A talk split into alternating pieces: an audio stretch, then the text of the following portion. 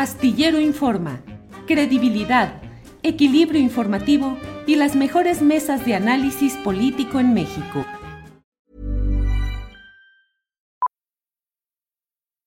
Millions of people have lost weight with personalized plans from Noom, like Evan, who can't stand salads and still lost 50 pounds. Salads, generally, for most people, are the easy button, right? For me, that wasn't an option. I never really was a salad guy. That's just not who I am. But Noom worked for me. Get your personalized plan today at Noom.com. Real Noom user compensated to provide their story. In four weeks, the typical Noom user can expect to lose one to two pounds per week. Individual results may vary. Hey, it's Ryan Reynolds, and I'm here with Keith, co star of my upcoming film, If, only in theaters, May 17th. Do you want to tell people the big news? All right, I'll do it. Sign up now and you'll get unlimited for $15 a month in six months of Paramount Plus Essential Plan on us. Mintmobile.com slash switch. Upfront payment of $45 equivalent to $15 per month. Unlimited over 40 gigabytes per month. Face lower speeds. Videos at 480p. Active Mint customers by 531.24 get six months of Paramount Plus Essential Plan. Auto renews after six months. Offer ends May 31st, 2024. Separate Paramount Plus registration required. Terms and conditions apply if rated PG. En la mesa. La mesa del más allá. Hemos aquí a todos colocados. Vaya, vaya, ahora hay muchos. mu- Es, es que yo ni siquiera estoy en mi casa, no tengo ni con qué defenderme. Mira, Horacio ya también sacó ahí el fantasma Gasparino, quién sabe qué. No te hagas guaje, Julio, no te No hagas guaje. guaje. ¿Y qué Oye, Julio, antes pero- Ana Francis? ¿Qué era antes Ana Francis? Es, es una bulbita muy bonita, Julio, mira. Una bulbita, Una mira. bulbita, mira, tiene su capuchoncito, aquí está qué- su Qué clítoris ternura. y la florecita que se lo puso la artista plástica que lo hizo. Para mí la florecita ya es cursi, pero mira qué bonita. Bueno, qué bueno que hasta educación sexual tenemos, porque no dudo, Ana Francis, que haya quienes en este momento se den cuenta de dónde está el clítoris. Ah, sí, sí, ¿Verdad? sí. Es, es, una de, es uno de los enigmas profundos de la sexualidad masculina en lo general, Ana Que Francis. yo siempre he dicho, no es tan, enigmi- o sea, asómate nomás. Asómate nomás. Nada más es que te asomes y ya. Asómate Oye, y- con ganas, con ganas de quedarse un ratito, digamos, con un buen acomodo para que no te duela la espalda, ¿no? En fin, Bien. ya pensando en la edad también, ¿no? Lo Fernando.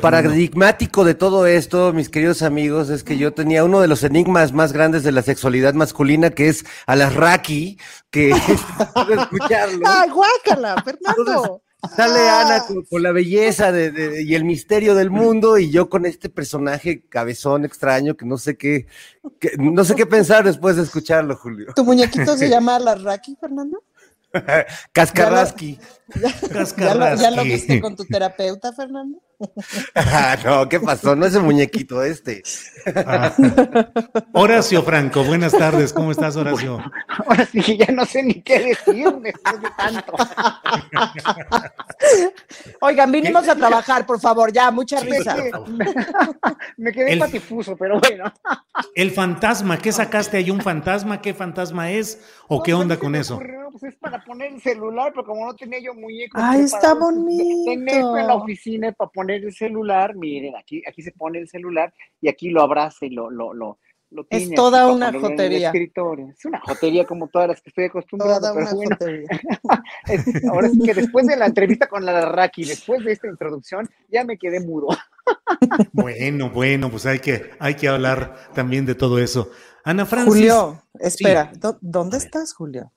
Estoy en el fondo, en, en un calabozo. No, hombre, lo que pasa es que Internet sigue fallando en mi casa, segundo día consecutivo. Ayer nos dijeron que ya había quedado, estuvo muy bien todo el día y hace minutos nos dijeron que, digo, se cayó el servicio y me vine A corriendo correr. aquí a un café de Guadalajara. La borra del café se llama, fíjate, la borra del café del libro de Benedetti, obviamente. Y aquí estoy transmitiendo con este fondo negro, así difuso por el internet que no es muy fuerte, digamos, y con este micrófono aquí rápido para que no se oiga el eco, pero como quiera, recuerden que este programa se hace por Con lo que hay. Con lo que hay. Con lo que hay. Con Eso. lo que hay salimos. Así. Yo, yo sugiero, Julio, que como parece que estás en las, en las profundidades del mar, que empieces a hablar como ya Cousteau. Estamos aquí en las profundidades de Jalisco. Pues más bien ¿Cómo yo saldría. ¿eh? No, que pensé, no, te vi, pensé en 2001 Odisea del Espacio. Ya, Así perdón, andamos. Así andamos. Ana Francis, ¿vas a pagar tus 8 dólares para tener cuenta verificada de Twitter? Ay, no sé. Están pidiendo, van a pedir 8 dólares Pero al ya mes. es un hecho o no. Ya ¿Al el lunes mes? empieza en Estados Unidos, sí, al mes. Ahora, ¿qué, qué, qué ganamos con la cuenta verificada? O sea, ¿qué gano Eh, yo? pues eh, que tengas un estatus de Twitter Blue. De celebridad. que- celebridad, eh, que la gente que se asome a tu cuenta sepa que sí Que yo eres soy tú yo. y no un impostor y que tengas preferencia según eso en la difusión de tus tweets, en las menciones, Mm. pero hay mucho rechazo y mucha bronca de mucha gente. El escritor Stephen King dijo, no hombre, yo estoy para que me paguen, no para yo andarles pagando por este tipo de Pues cosas. sí. Pero bueno, ¿tú qué tanto letras al Twitter, Ana Francis? No, yo tuiteo todo el día, me divierte muchísimo, pero no sé si sería buena idea pagar, es decir, ¿se va a convertir entonces en qué? ¿En una red de solamente los que pueden pagar? ¿En qué se va a convertir? la demás Es gente extraño, podría ¿no? seguir, sí, se supone que los demás Mm. podrían seguir sin Claro, pero pagar. Si vas a ver más a los que pagan, uta, si de por sí es una flojera estar viendo a gente que no quieres ver y que te los ambuten ahí, quién sabe por qué, y tú dices, güey, si este brother ya no lo sigo hace seis meses, y de todos modos me sale, o sea, Vicente Fox, no lo sigo, y me sale, y me sale, y me sale, Sí, pero me con divierto porque, sí, no, o sea, uno, un tuit que vi hace rato que le puso, ay, esta personaje que es muy chistosa, este, la de la borbolla, que le puso, ya, Vicente, relájate. Dile a Martita que te ponga tu, camisi- tu camisa blanca con sus, con sus mangas Con sus manguitas Y ya, especiales, sí. Sí, porque me entretengo mucho leyendo lo que dice, que luego ves que es así de, ¿eh? ¿no? De vas a ver qué quiso decir, porque ya quién sabe cómo escribe, pobrecito. Horacio, ¿cómo ves este tema de Twitter? ¿Vas a pedir tu cuenta verificada? ¿Crees que se pueda acabar pues ese debate tan peculiar que se ha dado en Twitter? ¿Cómo ves pues esta, este, este experimento? Pues yo en años he querido verificar mi cuenta y nunca he podido. Entonces, bueno, finalmente, pues si, si va a ser como Netflix o algo así que te van a obligar a pagar por, por lo que puedas tuitear, pero sobre todo si se cuida lo que se publica en Twitter, si se eliminan los bots. No sé, no sé si han verificado ya una, una noticia que me llegó que este eh, eh, Elon Musk dio de baja a toda la, a toda la plantilla de Twitter de México. Sí es Sí. cierto. Entonces, bueno, ah, lo lamento mucho por la gente que trabajaba aquí, pero ojalá que eh, eh, recontraten a aquellos que no, este, que no estaban trabajando mal y que no estaban admitiendo estos bots, ¿no? O sea, no sé qué vayan a hacer, pero, pero se me hace, o sea, se me hace una limpia que sí era necesaria, porque en verdad Mm. Twitter ha sido un depositario de toda la miseria humana que tenemos. Yo por eso no, no soy como Ana Francis. Yo empecé como que a querer tuitear más, pero ya no lo hago porque finalmente me empezaron a ver tal cantidad de insultos y tal cantidad de mierda que la verdad, pues no, no tiene caso que, no tiene caso que, que tuitee nada eh, que no me atañe a mí mismo y sobre todo que me pueda exponer a tantos insultos, porque me da flojera nada más abrirlo y leerlos, ¿no? O sea, simplemente no tengo la menor gana, porque yo en ese sentido nunca calumnio ni nunca, además nunca miento madres ni insulto a nadie. Entonces, que me insulten a mí, o sea, digo, no, no, ni, vale la pena saberlo, ¿no? Ni vale la pena leerlo. Entonces, yo creo que si se va a hacer una limpia de estos bots, yo, yo sí, yo sí diría, bueno, pues si, si va, si se va a, en un momento dado a, a pedir una cantidad o- o lo que sea, algo que no es justo, pero que pues finalmente, no sé, que la gente que lo quiera pagar, que lo pague. Yo no sé si esté de acuerdo, yo, yo prefiero quedarme en un low profile, así un bajo perfil, como más, este, más ciudadano, y si ya empiezo a tuitear más y empiezo a responsabilizarme de mis propias palabras, como lo había hecho antes, y, yo, creo que sí lo voy a, lo voy a tener que pagar si no, si no queda de otra. Pero para mí no ha sido una herramienta esencial para ser feliz, por lo menos, ¿no? Ni- ni lo será, creo. Bien, Horacio. Eh, don Fernando Rivera Calderón, ¿se tirará al anacoretismo? ¿Se volverá usted un monje para no pagar los 8 dólares al mes y dejará el tuiteo? ¿O qué va a hacer? No, fíjate que yo ya desde antes tenía un problema con esto de la eh, verificación, no por, no por el caso de Horacio de que no me quisieran verificar, de hecho nunca lo intenté, De entrada, porque veía que la gente que se iba verificando era como que la que me caía más gordita. Pero además, luego me enteré que para, para poder verificarte, pues sí tienes como que comprobar que eres tú. Sí, sí. Y, tú no estás seguro de ser tú. Mira, no. lo tengo claro ni yo mismo. Sería muy hipócrita de mi parte, de mi parte así decir, no, sí, yo soy yo y Ah. soy quien soy y no me parezco a Naiden. No, no lo tengo claro. Entonces sería, sería hipócrita. O imagínate qué tal que me verifico y resulta que, imagínate horror tú? verificarte y que te comprueben que si eres Alasraki. O No. que eres Calderón, o Cedillo, pues te mueres, te avientes por la ventana. Entonces, no, no estoy de acuerdo en, en la gentrificación del Twitter, pero tampoco en, en la verificación. Yo creo que está padre ser indeterminados. Es más, yo pagaría para que no me verifiquen. Eso, eso, así es. La, la palomita al revés, inversa. O de Ah, la color. palomita satánica. satánica. Este personaje un- no está. Ese Ana. sería un, un super cuento kafkiano, ¿no? Vine a verificar mi Twitter y me verificaron que soy otra persona y entonces todo el mundo me empieza a tratar como si fuera otra persona. Entonces fui a la oficina a que me desverificaran mi Twitter y entonces empecé a ser otra persona y me veo al espejo y ¡ah!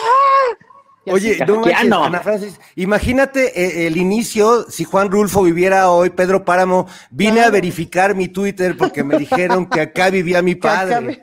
Elon Musk. Pedro Páramo.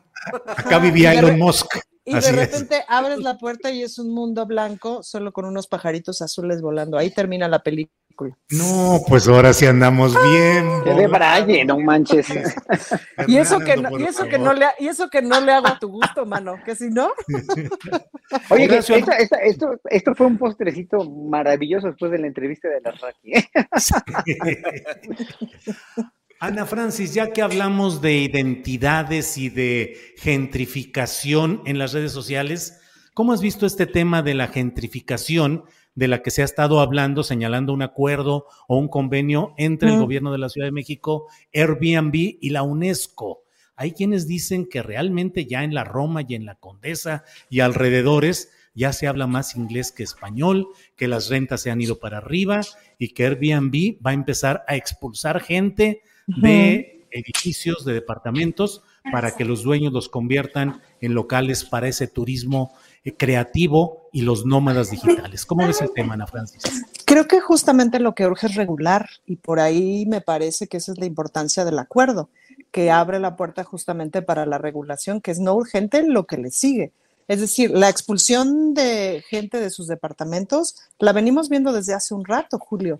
Y con la pandemia, los nómadas digitales y etcétera, pues se, se dejaron venir a la Ciudad de México con todo. Y mucha gente dejó sus departamentos justo en la Roma, Condesa, no sé qué, pues porque estaban bien caros. Siempre ha sido caro vivir ahí, o desde, digamos, desde, ¿qué año es caro vivir ahí? Como desde los noventas es caro vivir ahí, si mal no recuerdo. Em, y luego, por otro lado, hay una cantidad importante de nómadas digitales que han llegado a la Ciudad de México y que seguirán llegando. Y por otro lado, justo de noviembre a marzo, abril, pues va a venir una migración importante de Europa por el frío. Eh, va a venir un montón de gente a trabajar al país, bueno, a vacacionar, etcétera, al país. Ya ves que luego los europeos sí se echan como sus dos, tres meses de vacaciones, pero va a haber mucha gente que venga a estar el invierno, es decir, a trabajar a distancia y etcétera. Y ahí sí, pues es probable que sea la Ciudad de México la que ofrezca mejores condiciones si te quieres echar una larga temporada. Luego estar en un destino turístico para una larga temporada, pues tiene sus inconvenientes. En un destino solo turístico, digamos, ¿no?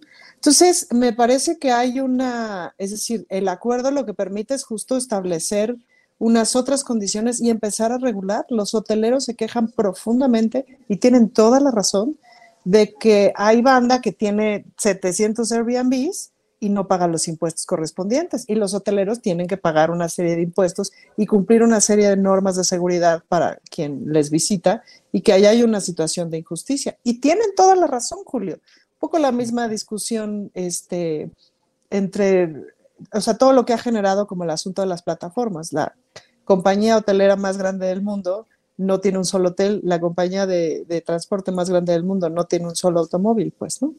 Em, Entonces, pues sí, esas cosas se tienen que regular. Entonces, no, no es como que ese proceso empezó con el acuerdo, no, por amor de Dios. Justo el acuerdo surge para regular y para ir diversificando las zonas, es decir, ¿por qué no promovemos unas otras zonas de la ciudad para que justo, eh, pues justo no se ponga tan cañón en una zona en específico? Por un lado, y dos, urge regular las retas en la Ciudad de México, pero mucho. Pero, Pero eso- ¿cómo regularlas? ¿Establecer un tope? Establecer un tope, un tope de, mira, hay ejemplos interesantes. A mí es un tema que me interesa. No es mi especialidad, pero me ando metiendo porque es un tema que me interesa legislativamente hablando. Hay ejemplos importantes en otras ciudades del mundo en donde, por ejemplo, si tú tienes desocupado tu departamento, o sea, desocupado de rentarlo, de rentarlo mes con mes a alguien durante más de determinado tiempo, tienes que pagar una serie de impuestos. En Barcelona te lo quitan a los tres años de, de desocupación. Eso para ir en contra del asunto de la especulación, por ejemplo, pues, ¿no? Y luego, este, pues también hay una serie de regulaciones. O sea, el Airbnb es una buena idea para cuando tienes un, un cuarto de sobra, para cuando tienes de pronto una habitación, un departamento que no vas a ocupar por una temporada y sacarle una lana, etcétera pero ya convertirlo como en un negocio de, o sea, se empezó a hacer costumbre esto de yo rento 10 departamentos y los subarriendo en Airbnb, todo bien, pero eso tiene que regularse, tiene que pagar unos impuestos, tiene que pagar una serie de derechos, etcétera. Estaría bueno, pues, ¿no? Eh, hacia allá habría que ir desde mi perspectiva. Bien, Ana Francis. Eh, Horacio, has viajado tú por todo el mundo en tu calidad de, de concertista, de artista. ¿Cómo has visto los temas de la habitabilidad de las grandes ciudades, lo que es Airbnb? Eh, ¿Cómo has vivido ese, todo ese fenómeno, Horacio? Bueno, y ustedes saben muy bien que yo con la pandemia dejé de producir, dejé de tener conciertos. Yo tenía un dinero guardado desde hace 30 años a la fecha, ¿no? Que iba a ser mi dinero para retirarme, nada más. O sea, había juntado y juntado y juntado y juntado y tenía un capitalito que iba yo a, ocupar para, para pues, vivir tranquilo. Entonces llega la pandemia y dejo de vivir tranquilo porque ya no tenía los conciertos que tú bien mencionas que me daban de comer. Y además, lo, lo, debo de volver a decir y lo voy a decir cada que pueda, nunca he tenido menos trabajo, incluso antes de la pandemia, nunca he tenido menos trabajo que con este gobierno. Los, los anteriores gobiernos que yo nunca apoyé así tan, tan, tan, este, con tanta convicción como lo hago con el presidente, con este, con, con el presidente y su, su querer transformar, me daban trabajo, simplemente por mi trabajo que les gustaba, porque me invitaban del de, de extranjero también, porque había muchos más conciertos en Europa y en todo el mundo y me invitaban e iba a tocar, no, no nada más patrocinado por el gobierno mexicano, sino también por instancias, este, orquestas o gobiernos extranjeros. Pero bueno, eso se acabó con la pandemia. Entonces yo empecé a invertir yo empecé, desde, hace, desde antes también había yo comprado un departamentito y luego empecé a invertir con la pandemia todo ese dinero que todavía lo debo, porque además, aparte de ese dinero, me voy a, tomar un crédito hipotecario en comprar unos estudios que están aquí cerquita de mi casa y este, pues los metí a Airbnb y de eso estoy viviendo eh, actualmente.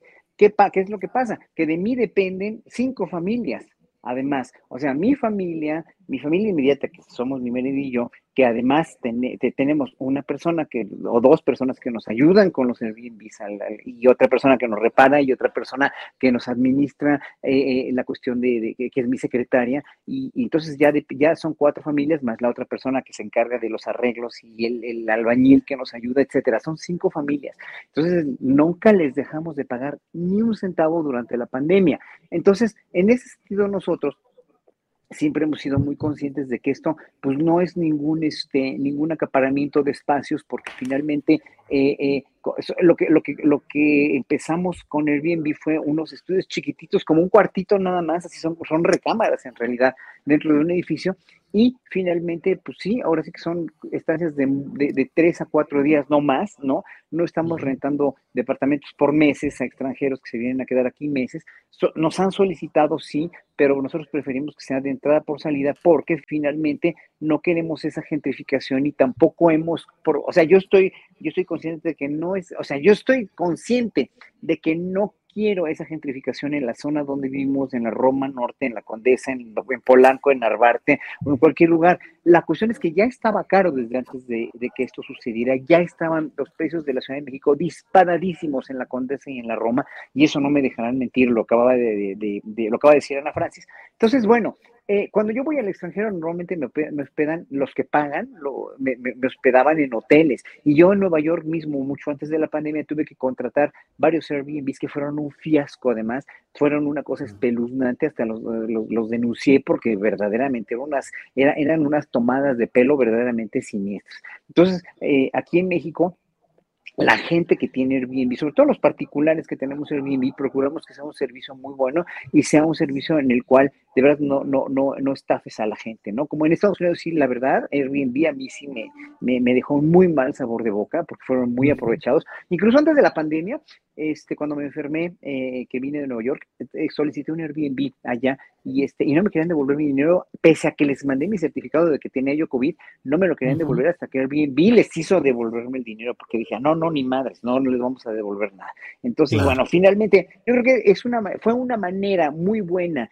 de generar un poco más de, dijéramos, de turismo, de generar un poco más de repartición de la riqueza en la vivienda, como lo es Uber, pero en un momento dado llegan estos corporativos a acaparar con 50 propiedades a largo plazo y eso pues obviamente sí eleva y gentrifica una ciudad. Esperemos que lo de Sheinbaum, que parece ser, que eso sí no te lo dijeron ayer, me parece, Julio, y, las gentes que has entrevistado, que lo de Airbnb, del convenio con Airbnb de Claudia Sheinbaum es para ir a, poner Airbnb en otras zonas de la ciudad como Xochimilco, como Tlalpan, como Iztapalapa. ¿Y saben qué? Si ven Airbnb en Iztapalapa, en, zonas muy remotas, hay muchísimos Airbnbs en Iztapalapa y ¿saben cuál es el, target, del, el, objetivo del público allá? Pues los paisanos que llegan a ver a sus familias. Y eso sí ayuda muchísimo a la gente de por allá. Y, me, y estuve haciendo un, estudio de, investigación de los Airbnbs en Xochimilco, en Tlalpan, y sí se o sea, sí están muy bien rankeados, sí están muy bien fundamentado. O sea, no es, no es eso, no es eso nada más que en la Condesa y en la Roma. Sí son las zonas más, dijéramos, más in de la Ciudad de México o Polanco, como quieran ustedes, pero finalmente tendría que ser toda la ciudad y tendría que ser para favorecer a la gente que más lo necesita. Bien, gracias, eh, Horacio. Eh, Fernando Rivera Calderón, ¿usted dónde solicitaría Airbnb? ¿En la luna, en el espacio sideral, en el romanticismo? ¿Dónde se hospedaría don Fernando Rivera? Pues mira, mientras más lejos este, de la especie humana. no, este. Mira, lo que pasa es que creo que es, una tendencia irreversible en, todas partes en el mundo. Entonces, yo no sé si nos alcance nuestro progresismo y nuestro gobierno progresista para frenar algo que viene empujado por, no solo por las empresas como Airbnb, sino por eh, estos llamados nómadas digitales, como también por las personas que, como Horacio, pues de pronto encuentran ahí una oportunidad y una manera de apoyarse en su economía. Eh, no sería un éxito si no fuera así. Lo que pasa es que también termina siendo parte de una tendencia que convierte a las ciudades pues en ciudades, este, aeropuertos, ciudades de paso, ¿no? Donde eh, sin duda la falta de control pues erosiona la, la, calidad de vida y sobre todo el sentido de comunidad. ¿No? Que, creo que es algo que no extrañamos porque no lo hemos perdido del todo, pero que sí, mm. en muchas zonas de la ciudad sí se ha visto muy, eh, muy golpeado, ¿no? Yo eh, viví mucho tiempo en, en, la zona rosa, por ejemplo, en la colonia Juárez, en la calle de Londres, y me tocó vivir como tres, tres procesos en los que el edificio donde vivía primero eh, había pues como familias de todo tipo, y de repente, eh, pues eh, empezaron a llegar muchas parejas eh, LGBT de todos los tipos, pero luego empezaron a ser desplazadas por chavas europeas que trabajaban en el Men's Club y en los clubes, que empezó a llenarse la zona de, de chicas que traían bajo cualquier tipo de circunstancia ilegal y que de pronto se volvieron mis vecinas. Y de pronto empezó a llegar una población coreana que desplazó a toda la gente que vivía en, esa colonia. Y entonces empiezan a ser realmente eh, ciudades aeropuertos, ciudades de como hoteles de paso, y es terrible que eh, la autoridad no se dé cuenta de esto a largo plazo. A mí me parece muy bien que, que fructifiquen los negocios, que la gente prospere, que, que se aprovechen estas oportunidades, pero sin control, sin control creo que, y ahí sí yo no tengo la man, no, no entiendo cómo se puede controlar algo tan avasallador como el proceso de gentrificación, pero sin duda espero que, que realmente el gobierno haga algo más allá de, de ponérsela fácil a Airbnb. Bien, Fernando. En Ana Francis, había una canción, si no me equivoco, la cantaba Rocío Banquels, de que este hombre no se toca. No se toca. Este hombre no se toca. No se toca. Rolón. ¿Eh? Rolón, sí. Rolón. Ana Francis, ¿este INE no se toca o este INE sí se toca? Bueno, como tuiteó hace rato Sabina Berman, que me morí de la risa. Este imen no se toca, ¿no? no sé qué confusión. Por lo mismo vine yo preparada, ¿no? Pero, Claro. eh, no, pues cómo no se va a tocar, pero no solamente el INE, todas las instituciones, empezando por la presidencia y terminando por la que gustes, todas las instituciones necesitan constantemente este, cambios, cuestionamientos, reformas, porque vamos cambiando, Julio, porque no somos distintos. Y el propio Fernando Rivera Calderón no sabe si es el mismo como para verificarse ante Twitter, pues imagínate tú, pues no, y no es el- la persona más insana que conocemos, para nada, hay muchos, mucho peor, pues, ¿no? Entonces, en ese sentido, pues, ¿cómo no se va a tocar? Pues, ¿qué payasada de eslogan es ese? Pues, claro que se tiene que tocar y que reformar. No estoy diciendo que, eh, o sea, hay que cuestionar todo lo que quieran, las reformas, ¿no? Las, las distintas reformas que se están planteando. Pero ni modo, no se toca, pues, ¿qué es este el collar de la reina o qué les pasa? Y hasta el collar de la reina, pues a lo mejor se puede vender para ver qué cosas ocupamos. O sea, no sean payasos, pues, ¿no?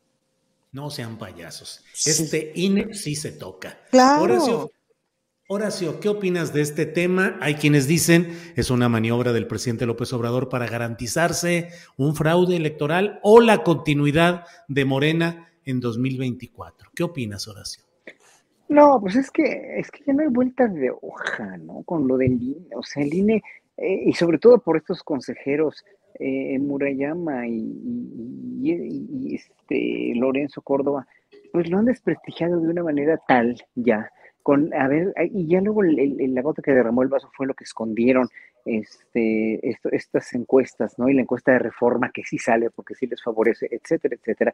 Ya, ya, ah, y todo, y todo esto es además porque ya se van en abril, ya no van a estar ellos ahí, ya que ni la elección en Coahuila les va a tocar, ¿no? Ni la del Estado de México, pero lo que quieren es, es a fuerza salir avantes de un proceso histórico que ya los condenó finalmente, ¿no? Sobre todo a ellos por haber hecho política en un instituto donde no se debe haber hecho política y eh, por otro lado, sabemos que estas elecciones en México son las más caras del mundo, que no se puede votar electrónicamente, que los, eh, los migrantes no pueden fácilmente votar, o sea que les han puesto obstáculos y obstáculos siendo tan caro, tan ventajoso, tan alevoso. Claro, ganó López Obrador, honestamente, como dijo Larraqui, pues sí, porque no, no les quedó de otra, fue avasallador el triunfo de López Obrador y fue el enorme el hartazgo que teníamos el pueblo mexicano por los gobiernos anteriores, que votamos con toda la convicción del mundo por Obrador, pero obviamente el INE, el INE no salió eh, este, invicto, ni no salió inmaculado, ni es una,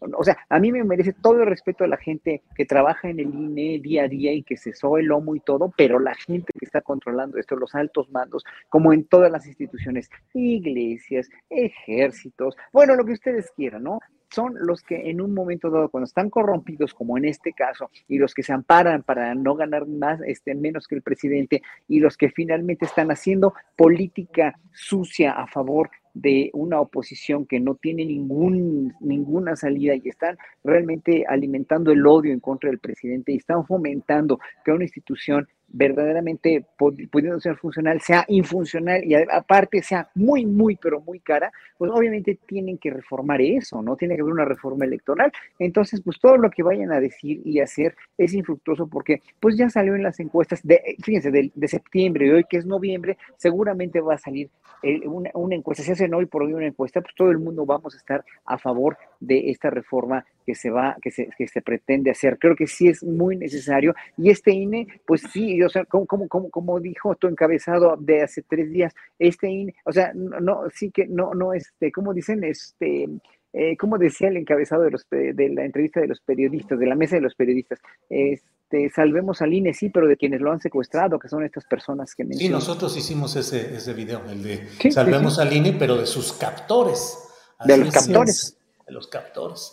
Así es. Fernando Rivera Calderón, el INE, pero también de una vez te voy adelantando, ¿qué opinas de este tema del tal Museo del Narco que anunció el presidente municipal de Badiraguato, que dice pues que la historia no se puede negar, que allí están los personajes? Eh, hoy en entrevistas ha dicho que bueno, que tiene que ser con un sentido de señalar lo dañino, lo negativo de este fenómeno de los capos del narcotráfico, muchos de ellos sus jefes nativos de Badiraguato. Ayer en alguna mesa de análisis yo les comentaba y les decía, pues es que el día en que pongan una, un museo crítico del narco en Badiraguato, les dura 24 horas. ¿Qué opinas, Fernando? bueno, primero nada más para cerrar el tema del INE. Eh, yo, a mí me gusta la canción de Rocío Banqués de ese INE no se toca. Este, y además creo que puede servirles de consigna si, si es que logran hacer su marcha. Este, también la de no te metas con mi INE, la culpa, la cumbia esta que podría estar. No te metas con mi INE. Y bueno, nada más aprovechar. ¿Te acuerdas de la respuesta de esa canción? La de sí, provoco tu pichichi. ¿no? sí, sí, que podría ser sí, provoco tu instituto. que ya debería, debería haber enfrentamientos ya cantados, ¿no? Tipo, tipo Pimpinela, güey. Imagínate qué bonito ver un debate de Lili Telles con Adán Augusto en Onda Pimpinela sería muy bonito. Bueno, y nada más rendir tributo, ¿no? A los grandes de siempre en domingo, que yo tenía mi disco con Rocío Banquel, Dulce, este, eh, Miguel Gallardo, Sergio Facelli. ¿Cómo no? Este, Miguel, pues, grandes de la canción. Veía siempre en domingo, aún hay más. Es que no había otra cosa que ver, pues este, Julio. Era lo que había. este, ahora uno puede ver hasta este, Me canso ganso, Operación Mamut, el canal del Congreso. Por decir, Está bien. Oye, y bueno, con, con, respecto al Museo del Narco, mira, me parece un, un gasto innecesario de, de, de cemento, de energía, porque la verdad es que todo este país es un museo del narco. Y en cada ciudad, o sea, ya, eh, es más, busca el teléfono de tu dealer y desde ahí empieza el Museo del Narco. Y eh, vea a las zonas donde se consume más, ve a la esquinita donde sabes que venden drogas, ve a, la colonia donde asesinaron al vecino aquel que este, le metía al fentanilo, ¿no? O al que estaba intentando convertirse en un vendedor de drogas y este pues no no prosperó porque la competencia este le puso un cuatro. o vete al baño del antro en la Condesa o en la Roma o en Coyoacán donde te dijeron que no puedes meterte drogas que no compres ahí directamente. Es decir, y digo, y estoy hablando pues ahora sí que de lo que yo conozco, pero imagínate esto a nivel país, eh, vete a, todos los lugares eh, donde han encontrado fosas clandestinas, donde los narcos han enterrado eh, a sus víctimas, vete al templo de Jesús Malverde, vete a todos los sembradíos de Mota y de Amapola, vete al Triángulo de la Amapola. Perdón, ¿para qué hacer un museo? Pues qué gasto innecesario de, de, de, de cemento. Este, basta darse una vuelta por cualquier parte de este país. México es un museo del narco. Vaya, vaya. Eh, bien, Fernando, gracias. Ana fuertes Francis. declaraciones. Eh, sí, fuertes declaraciones, fuertes palabras. Ana Francis, ¿así de extendido está el control del narco en nuestro país? Me parece que es más em, como sectorial, o sea, como depende de qué le llames control del narco, es decir, ¿Se vende droga en todos lados? Sí. One size fits all seems like a good idea for clothes until you try them on. Same goes for healthcare. That's why United Healthcare offers flexible, budget friendly coverage for medical, vision, dental, and more. Learn more at uh1.com. Hiring for your small business? If you're not looking for professionals on LinkedIn, you're looking in the wrong place. That's like looking for your car keys in a fish tank. LinkedIn helps you hire professionals you can't find anywhere else, even those who aren't actively searching for a new job but might be open to the perfect role. In a given month, over 70% of LinkedIn users don't even visit other leading job sites. So start looking in the right place. With LinkedIn, you can hire professionals like a professional. Post your free job on linkedin.com/people slash people today. ¿Se consume en implica- todos sí. lados? Sí. Eh, ¿Dónde se lava dinero? No creo que se lave dinero en todos lados. Eh, ¿Dónde viven? Eh, los capos, donde viven los jefes, donde, donde operan, donde se siembra y donde Ujú. tienen poder político. Pero Me parece que no es sé un si. mapa diferenciado, que abarca todo el país en muchos sentidos, pues creo que sí. Es decir, sí creo que el narco tenga poder político en casi todo el país, en alguno de los niveles, que tiene metida gente en todos los niveles. Seguramente sí, Julio. Sí, Ana pero, Francis, y un. Sí, perdón. Pero- ¿Horacio o quién quería pero no, hablar? no, rápido, No, rápido. No, pero, pero, un museo, un museo, o sea, eso que están diciendo es todo, todo cierto. Lo único que pasa es que un museo como el Museo del Holocausto, como el Museo del Castillo de Chapultepec, como el Museo de Antropología, es, son, son eh, lugares para remembrar algo que ya pasó. Y el narco sigue pasando y sigue estando Pero- latente, pero es lo que además- decía Fernando. Julio, me parece que es, o sea, cuando yo vi la noticia dije, no puede ser que a alguien se le ocurra. Siempre puede ser que a alguien se le ocurra. También está muy sospechosa la ocurrencia, justo porque ahorita el montaje de la semana o de las últimas semanas ves que es que Andrés Manuel es narco, ¿no? Está ligado con el narco, no sé qué, ese es como el último montaje. Entonces, cae muy bien para Sí. acompañar ese montaje, por un lado. Pero vamos a suponer que en efecto es una ocurrencia del, del animal este, del presidente municipal de Badiguarato, que se le ocurre que es buena idea. Eh, Morenista, Sí, morenista, claro. de Morena. Eh, de morena, sí, sí. Pero es una animalada, pues, ¿no? Es una bestialidad que se le ocurra hacer eso. Yo siempre, además, ahí te voy con mi visión de género, como todas estas alegorías de la violencia, desde las series, que, ¿no? Tengo sentimientos encontrados, pues, ¿no? Como de, por un lado, pues está bueno conocer la historia, si es que las series te están contando la historia, o por lo menos te están contando una visión de la historia que te sirve para medio orientarte de lo que ha pasado.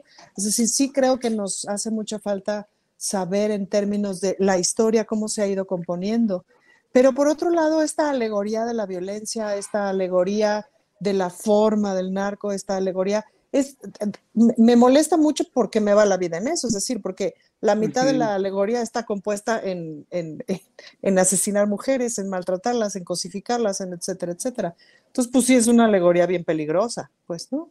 Entonces, sí me parece que es una, una estupidez, con todas sus letras.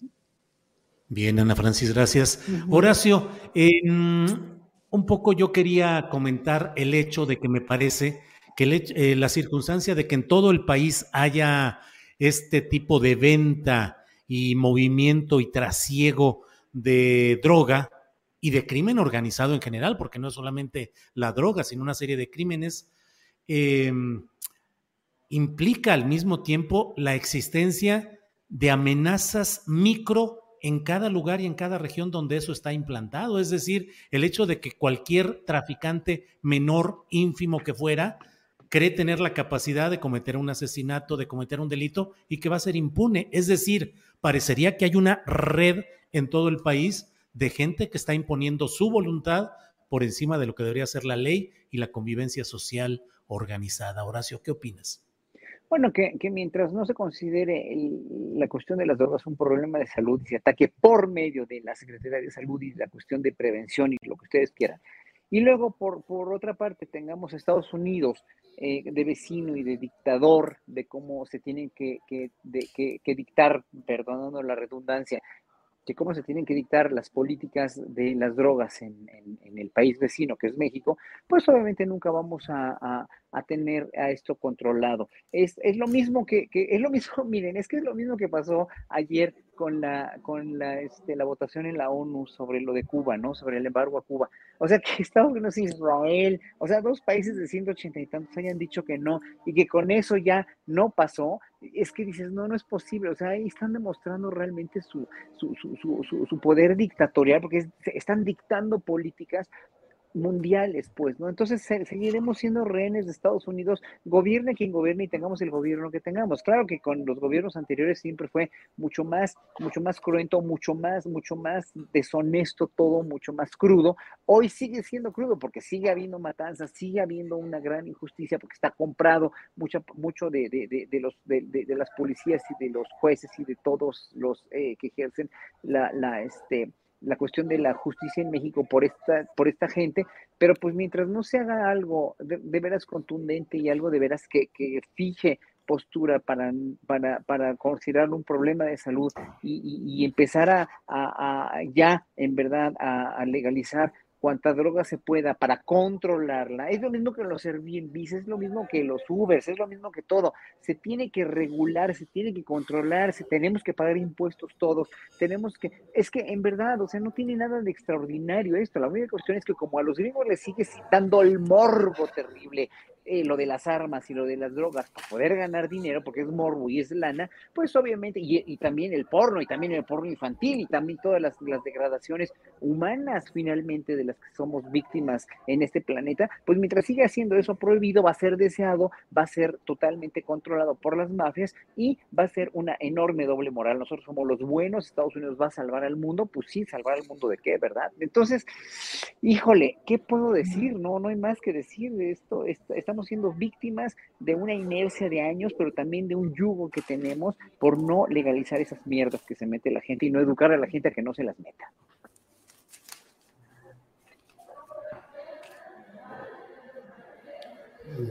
Bien, Horacio.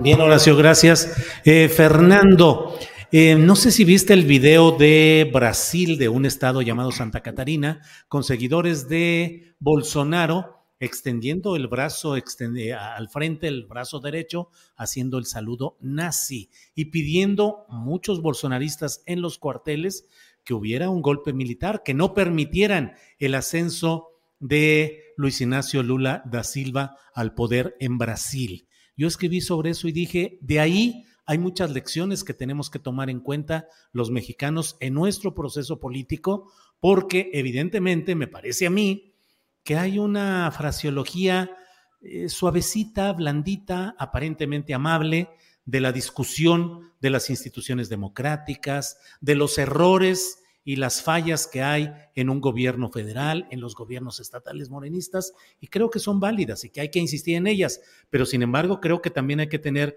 muy presente que esa fraseología reformista inmediata de ciertos segmentos se convierte en la otra cara cuando tienen la oportunidad de creer que pueden saltar contra el poder, como ha sucedido en Brasil. ¿Qué opinas de todo este rollo, de este choro que me acabo de aventar y que vi que estabas a punto de bostezar, Fernando Rivera? No, cada quien su choro, Julio, cada quien este, que se haga responsable del bostezo ajeno. No, eh, mira, la verdad es que a mí me, preocupa y me asusta ver a, tanta gente pidiéndole a las Fuerzas Armadas que, hagan un golpe, que, apoyen un, golpe de Estado, que no permitan que la voluntad de la mayoría se imponga como debería ser en una democracia. Y a la vez también pienso que es increíble cómo se parecen las derechas de todos nuestros países de Latinoamérica, cómo tienen estos elementos comunes eh, donde no, pues no, no pueden tolerar que, eh, que, gane un candidato como Lula, como no pueden tolerar que haya ganado un candidato como Andrés Manuel López Obrador. Hoy el presidente lo decía, miren, el, el pueblerino, el, el, provinciano, ¿no? El, el, de la costa, bueno, eh, pues ese está bien calificado, ese tiene, porque no, no lo soportan. Pero bueno, las, las banderas rojas están ahí yo creo que son muy preocupantes toda la actitud de Bolsonaro, más allá de que se fue cantando la lambada de llorando se fue, este, y, que pues da gusto ver que se termine esa etapa. Yo lo que creo también es que Brasil no deja de ser una gran lección para México y un gran espejo en muchas cosas, pero un espejo que así como es un espejo mayor, eh, tiene eh, ha enfrentado problemas mucho más grandes, ¿no? Eh, yo ah, he recomendado yo en este espacio el documental Al filo de la democracia, que cuenta cómo eh, pues tras una especie de complot entre los grupos de poderes fácticos, empresariales y mediáticos en Brasil, lograron eh, pues no solo tumbar a la presidenta, sino encarcelar al máximo líder político eh, que, es, que es Lula.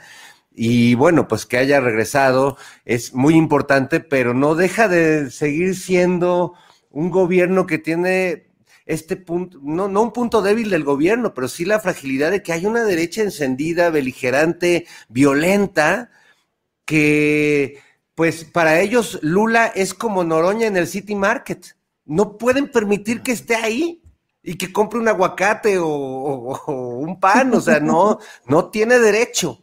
Eh, Brasil es su City Market y bueno, hay que defender al INE y al City Market y a Brasil. Esa es la consigna de la derecha internacional. Bien, Fernando. Ana Francis, ¿qué onda con eso de City Market? ¿Qué onda con las posturas de quienes creen que quienes apoyan opciones progresistas de izquierda, populares, como se quiera, pues no tienen la oportunidad de ir a un supermercado que además ni siquiera es de una membresía como otros, como Costco, como eh, Sam's, que además tampoco es que sea un lugar de una exclusividad elitista verdadera, simplemente es el cobro de una membresía. Pero bueno, ¿Qué pasa? ¿Qué pasa, Ana Francis? ¿Cómo va creciendo esa violencia, digo yo, de las redes sociales a lo físico y a la impugnación de esa presunta incongruencia? ¿Qué opinas, Ana Francis? Pues es que sí, Julio. O sea, es que hay una, hay una violencia como. ¿No me ven? ¿Sí me ven? ¿Sí me ven? ¿No? ¿Sí? Ah, hay una como virulencia ahí Que, enfurece un montón a una fracción específica, a un rango específico de personas. El aspiracionismo, pues, enfurece un montón, pues, ¿no? Em, ayer hubo una discusión muy interesante en, en el Congreso de la Ciudad de México, gracias a que un diputado del PAN de pronto se puso a insultarnos con respecto a una, a una aprobación de una iniciativa en relación a la diversidad sexual y de pronto se puso del lado de la diversidad sexual diciendo que la iniciativa no funcionaba y tal. un absurdo. Total, vino la discusión, etcétera. Obvio se aprobó, estaban haciendo una maroma para no aprobarla, que finalmente no funcionó y tal.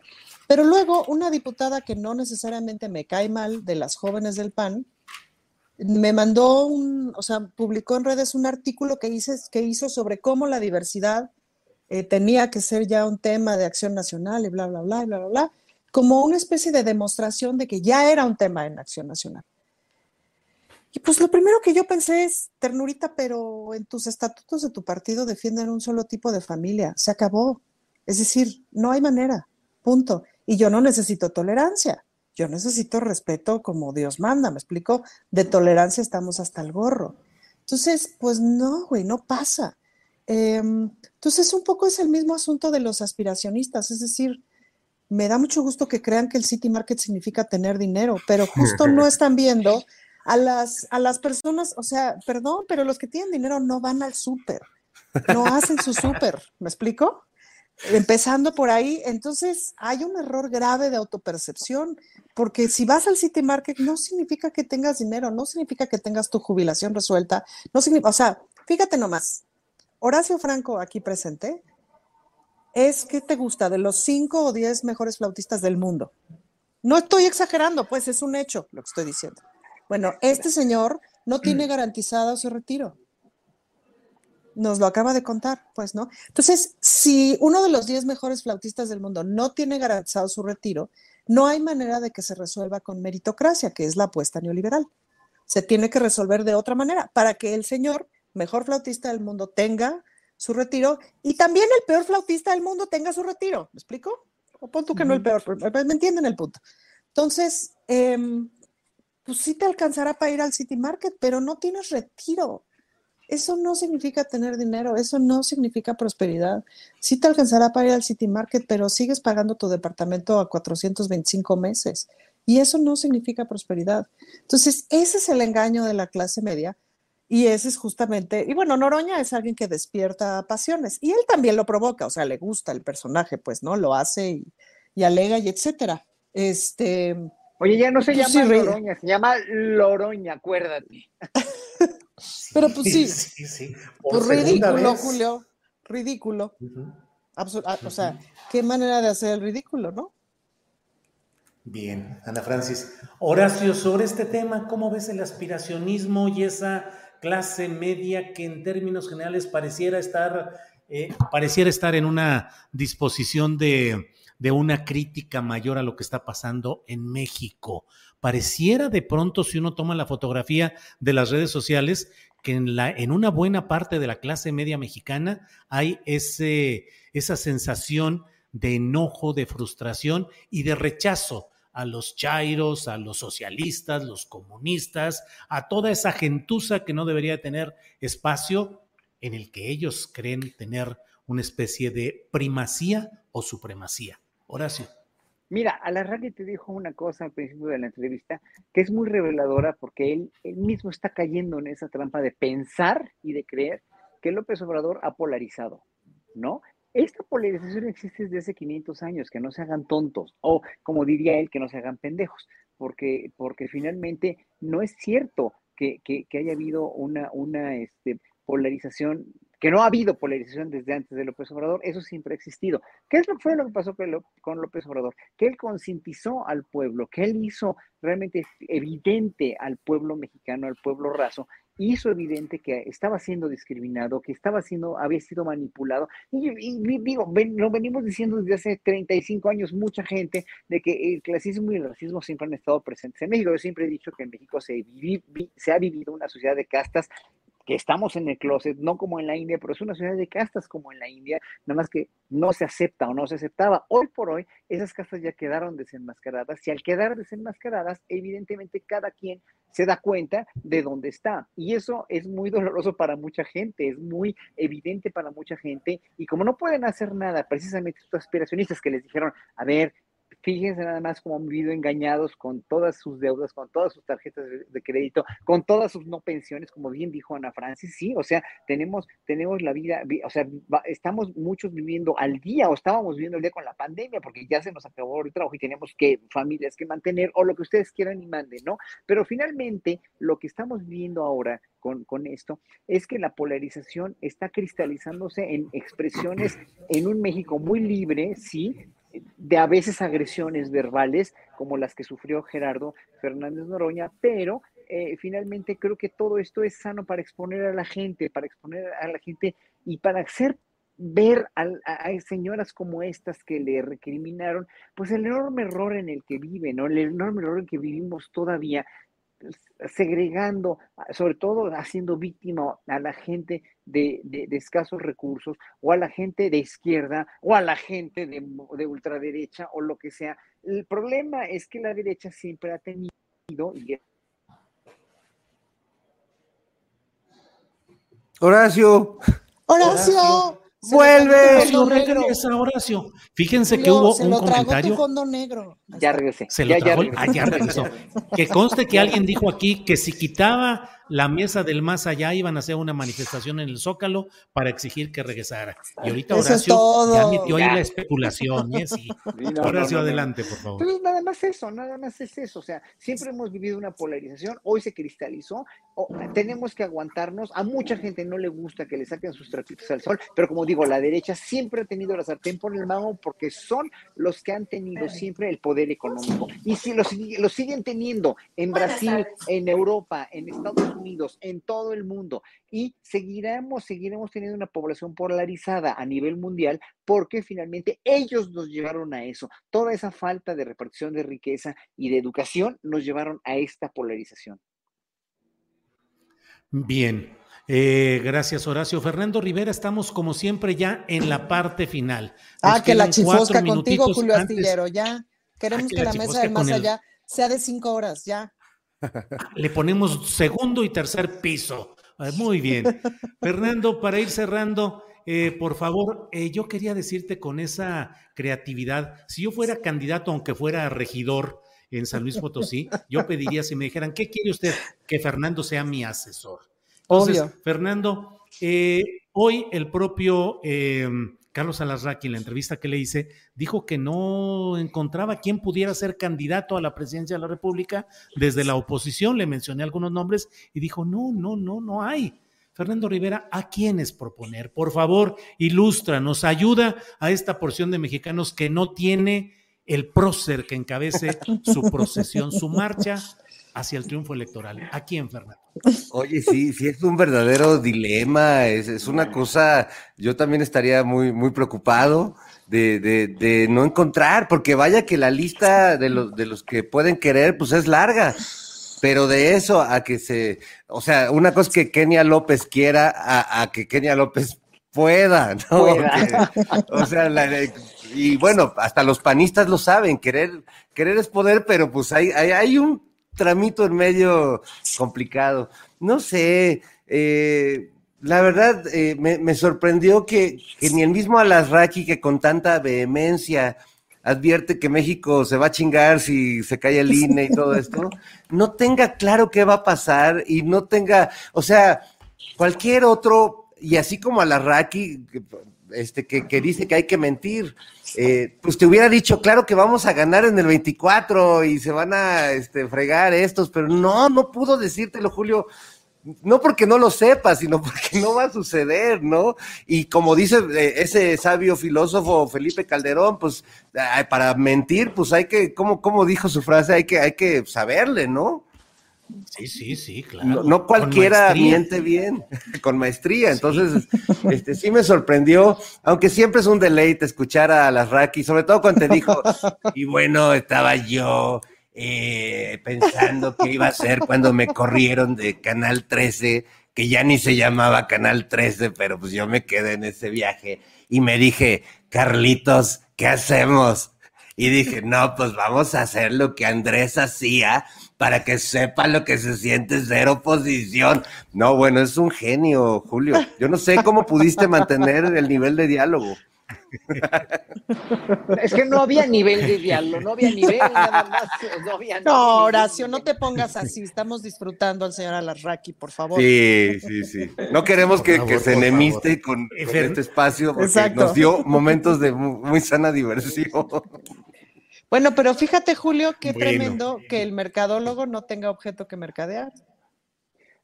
Sí, sí, sí, sí, no deja de ser en ese sentido impactante, claro. Y, y por eso iba a, decir, iba a decir que me pareció, sí, Horacio. De, me pareció muy víctima de sí mismo en ese sentido, precisamente porque no tenía que ofrecer, no había, no hay nada que ofrecer más que, bueno, cuando uno oye esa entrevista, ese diálogo con Roberto Madrazo cuando dijo que, que pues no quedaba nada más que, que sacar mentiras contra Morena, ¿no? Eso lo dijo textualmente y lo escuché hoy otra vez. Pues obviamente ya te das cuenta de, de, de esa carencia, de carencia de contenido, nada más, ¿no? Que es lo mismo que la televisión comercial ha tenido todo el tiempo, carencias de contenido. Y Julio, ese, ese, es otro cuento para cerrar con un bonito cuento. Es decir, Carlos Arrarraqui se levanta, se mira a sí mismo en el espejo y de pronto se topa con que sí mismo lo está censurando y le está diciendo mismo. cómo se debe de comunicar. Y cada vez que se claro. comunica de una manera, mocos, un fregadazo, no, así no, y riájale. Bueno, no está tan estamos bueno en la orillita. Primero, pero ahí va. Bien, estamos en la orillita. Yo aprovecho para enviarle un gran abrazo y un gran saludo a Armando Casas, que ha sido director del Canal 22 y nos ha abierto la puerta para que, de una manera sin retribución económica, pero con mucho entusiasmo y mucha convicción, hemos estado presentes en la frecuencia de Canal 22. Un saludo y un abrazo a Armando Casas. Abrazo. Bueno, pues abrazo. Bien, Fernando Rivera, pues muchas gracias. No, pues gracias, gracias. Ah, Ana. Y bueno, este abrazo a Armando Casas y saludo también a Pavel Granados, nuevo director también de Canal 22. Ha habido un movimiento esta semana interesante, pues lo mejor para, para ambos, que son grandes, grandes personajes, y lo mejor para la mesa del más allá. Eso. Ana Francis, gracias y buenas tardes. Muy bien, muy bien.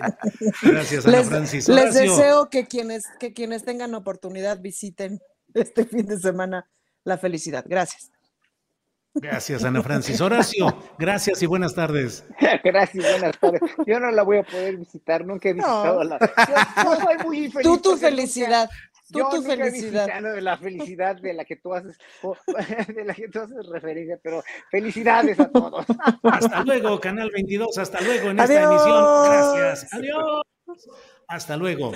Gracias, pues ha sido la mesa del más allá en esta transmisión de Canal 22. Bueno, pues nos quedan unos minutitos, Fernando. El postrecito. Pues mira, me acuerdo nada más para, para cerrar eh, esta, este bonito momento jocoso después de la entrevista que hiciste, que yo hace muchos años, cuando era un, un joven editor, me acuerdo que me, llamaron, no sé si me llamó directamente Carlos Alasraqui o alguien de su oficina para decirme que iba a ser una reunión con varias mentes creativas que quería conocernos y que quería este, plantearnos algo. Y entonces me acuerdo que pues llegué y había varios cuates ahí, nos eh, invitaron a una mesa ahí en la agencia de, de Alasraqui y me encontré a quien en ese entonces era muy, muy buen amigo mío, Javier Velasco, que ahora pues ya es más cuate de Alasraqui que mío. Pero este, entonces llegamos y pues llega la Raki y nos dice, oigan, pues qué gusto, los conozco, qué creativos, este, y yo fíjense que estoy haciendo un proyecto, entonces, ¿cómo ven si hacemos una lluvia de ideas? Y pues me dicen ahorita todos ustedes qué se les ocurre, y ahorita van a llegar unas pizzas y unas cocas. Ándale, no le pierdes. La verdad es que yo, como no había comido como buen músico, la verdad dije, bueno, pues sí, ni modo. A, ver. Pero Javier Velasco, que, que, se cotiza, dijo, oye, a ver, a ver, a ver, y, que también habló un poco así. No, pues es que, a ver, si crees que por unas pizzas y una coca yo te voy a dar mis valiosas ideas, o sea, estás pero bien.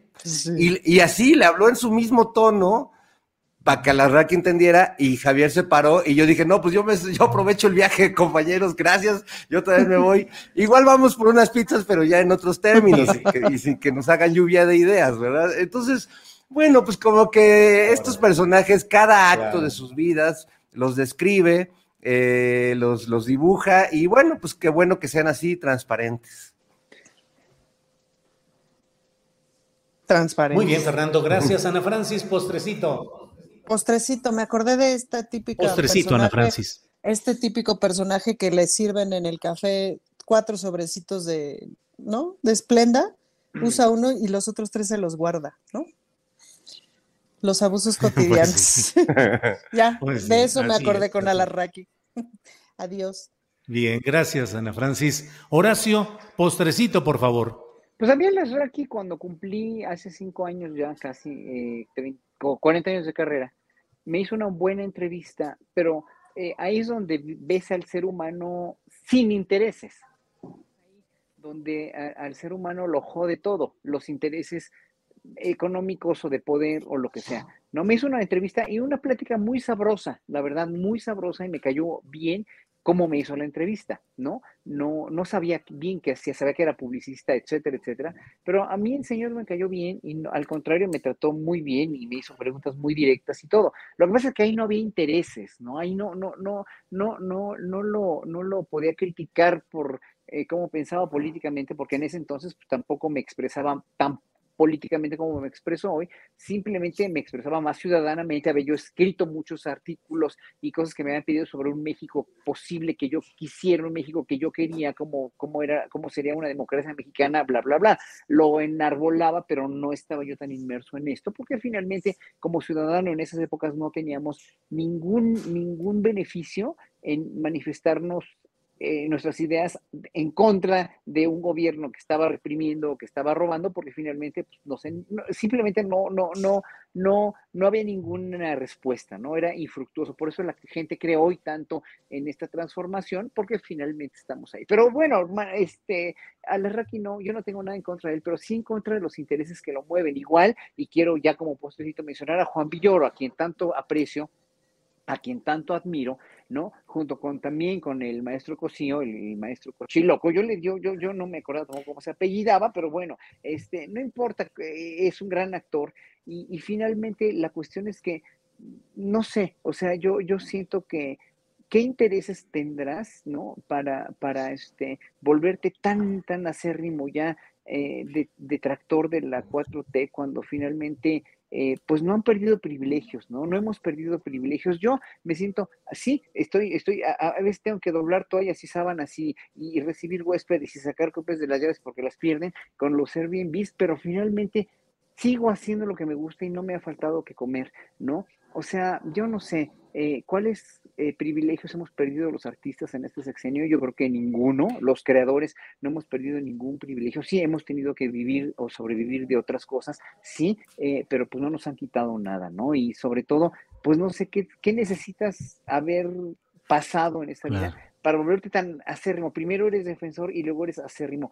Como les digo, yo no he tenido nada de, casi nada de trabajo en este sexenio. No, no, no, no, este, no se puede comparar con el sexenio de Calderón cuando tuve de veras muchísimo trabajo. El mismo Calderón me mandó, me mandaba a llamar a este, a las ferias internacionales, etcétera, etcétera.